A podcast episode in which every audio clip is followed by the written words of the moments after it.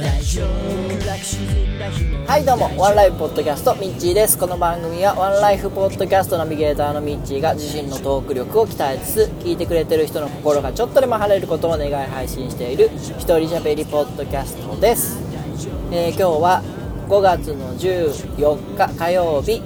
本日は曇り空の岡山よりお届けいたします。はい、えー前回が墓場の座談会の収録音源を流して以来なのでちょっと時間が空いてしまいましたが、まあその間ねゴールデンウィークなどがあり、えーバタバタとそうあの僕クリーニング屋さんをしてるんですけどもクリーニング屋さんはこのゴールデンウィーク明けが一番1年で一番忙しい時期でで、まあ、仕事も忙しくて、えーまあ、子供が風邪をひいたり奥さんが風邪をひいたりで、えーちょっとバタバタしておりまして、えー間が空いてしまいました。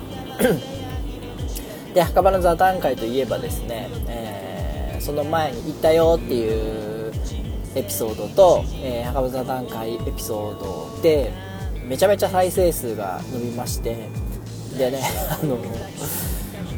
それこそランキングに載ったんですよ久々に。ゲーム趣味カテゴリーで20位ぐらいまでったのかな。あのこの番組配信してすぐに1回だけランキング載ったんですけどそれ以来で墓場効果すげえなっていうのを、えー実感しました。はい。でもまあそこでねあの調子に乗って連続投稿とかをしないのが僕のいいところであり悪いところでありみたいな 感じなんですけど、まあ、この番組は、えー僕の日記のような感じで、えー日々あったことをあったことなかったことをですね話していきたいなというふうに思ってるんで,、えーでねそれそうなんです。今日までも何回か収録しようかなと思ったり実際収録したりもあったんですけどなんかこう配信するタイミングとか、えーうまく喋れなくてですね、えー逃していました。で今日は、えーもう火曜日なんですけども先週今週日曜日に配信しました。未来型トレーニングジムレゾナンス代表の木村康久さんの、えーワンライフポッドキャストを聞いていただけたでしょうか。あのーとっても声からねあの人柄が伝わってくるような、えー方なんですけどもちょっとねあの声量が3人いて、えー位置取りのマイクの位置の関係で若干その声量差があってしまって、えーコンプレッサーを使っていうねあの機能を使えばだいたい平均化されるんですけども今回ちょっとうまくいかずに、えーバラバラになってしまってそこはちょっとねちょっとだけ聞きにくいかなっていう部分ではあるんですけどもまあまあ、え聞いていただけたらなと思うんですがでその、えレゾナンスがですね、まあ、普通のトレーニングジムって言ったら、えー重い重しをつけて筋肉に負荷をかけてガッシャガシャやって筋肉を鍛えるっていうジムが一般的なんですけどもその、えーレゾナンスはですねピラティスっていうヨガみたいなね、あのー運動を、えーベースにしてあるんで全然こうね重くない機械で何て言うんだろう。もう女性でも簡単に持ち上がるぐらいの、えー機械を使ってカシャカシャカシャカシャやってで筋肉を鍛えるというよりは関節の動きをスムーズにしたりとか体が本来持っている機能を取り戻す運動っていう風に、えー言っていてでちょっとこうひねったりとか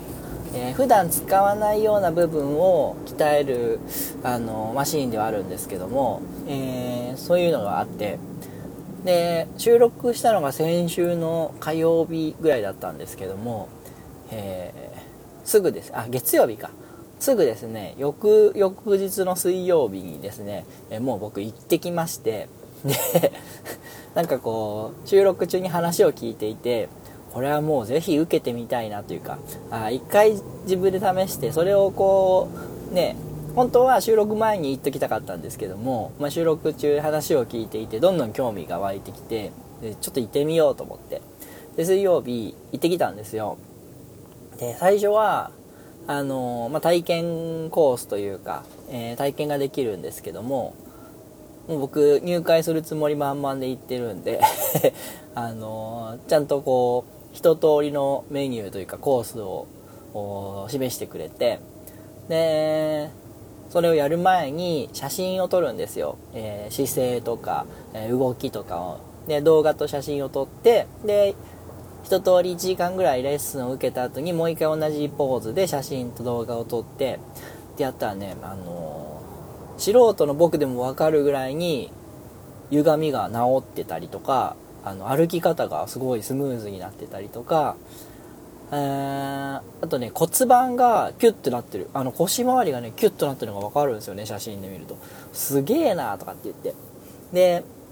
えー、ずっとね股関節が僕痛くてあの何、ー、て言うんだろう。上げたり下げたり普通に歩いたりする分には全然大丈夫なんですけどちょっと横にこう開くような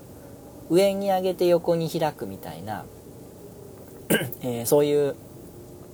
動きが股関節がすごい痛くてでこれが取れたら本当に最高なんだけどなって思ってるんですけどもあのー、1回や1時間ぐらいやったらですねすごい楽になったんですよ。でこれはいいと思ってすげえと思って。で、えー、その日はそれで帰ったんですけども生体なんかでもよくある好転反応っていういわゆる、えー、体が本来の元に戻ってた分動かした分、えー、自分の癖でなっていた部分とのその差の部分が、えー、悪い痛みとなって出てくるっていうのがあるんですけども、えー、それが来まして、えその日の夜は腰痛で非常に痛みを感じましてでそしたらね、あの木村さんの方から、えまた連絡いただきましてできるだけ早めに来てくださいということで、え2回目も行きましてでそこで、えー、メニューもちょっと変えてもらいながらその痛い部分をケアするような動きメニューに変えてもらってでもう一回行ってきたら今度また楽になってでそこではね家でこういう風な運動もしてくださいっていう風な指示もいただいてで今家で一生懸命やってるんですけどもあの本当簡単な動きしかしてないのに腹筋になる腹筋が筋肉痛なんですよね。すごい。でなんかあすごいや効果を感じるなっていうのは本当にあって結果にこだわるっていう風に、えー、木村さんも言ってたんですけども、えー、まさにねそれをどうやら自分でも体感できるんじゃないかなという風に思ってます。あの岡山の方は分かるんですけど問屋町っていうところの、えー、まあ、目の前というかすぐ近くというか、まあ、問屋町自由書的には問屋町になるんですけども、えそちらなんでで今だったらあのまだお客さん少ないんで行ったら行った分だけ自由に使えると思いますのでぜひですね一回体験に行かれてみてはいいんじゃないかなと思いました。本当に1時間ぐらい軽い動きをするだけであの体がリフレッシュするしあの普通にジム行って汗かいて筋肉がピクピクしながら戻っていくよりは全然あの毎日でも行けるようなジムなんで、えー、非常にいいなというふうに思いますんで。えー、なんか最後宣伝みたいになってますけど。よかったら行ってみてください。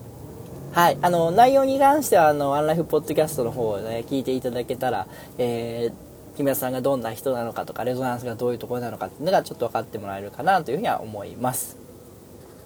はいじゃあそんな感じで、えー、今日はね通勤中の車の中からなんです。ごい雑音が。激しかったかと思いますが、えー、最後までお聴きくださりありがとうございました、えー、また気が向いたら適時配信していきますのでよろしくお願いいたします。はいじゃあ今日も一日皆さん素敵な一日を過ごしください。あたし天気になれ。大丈夫君にならできる。大丈夫。大丈夫。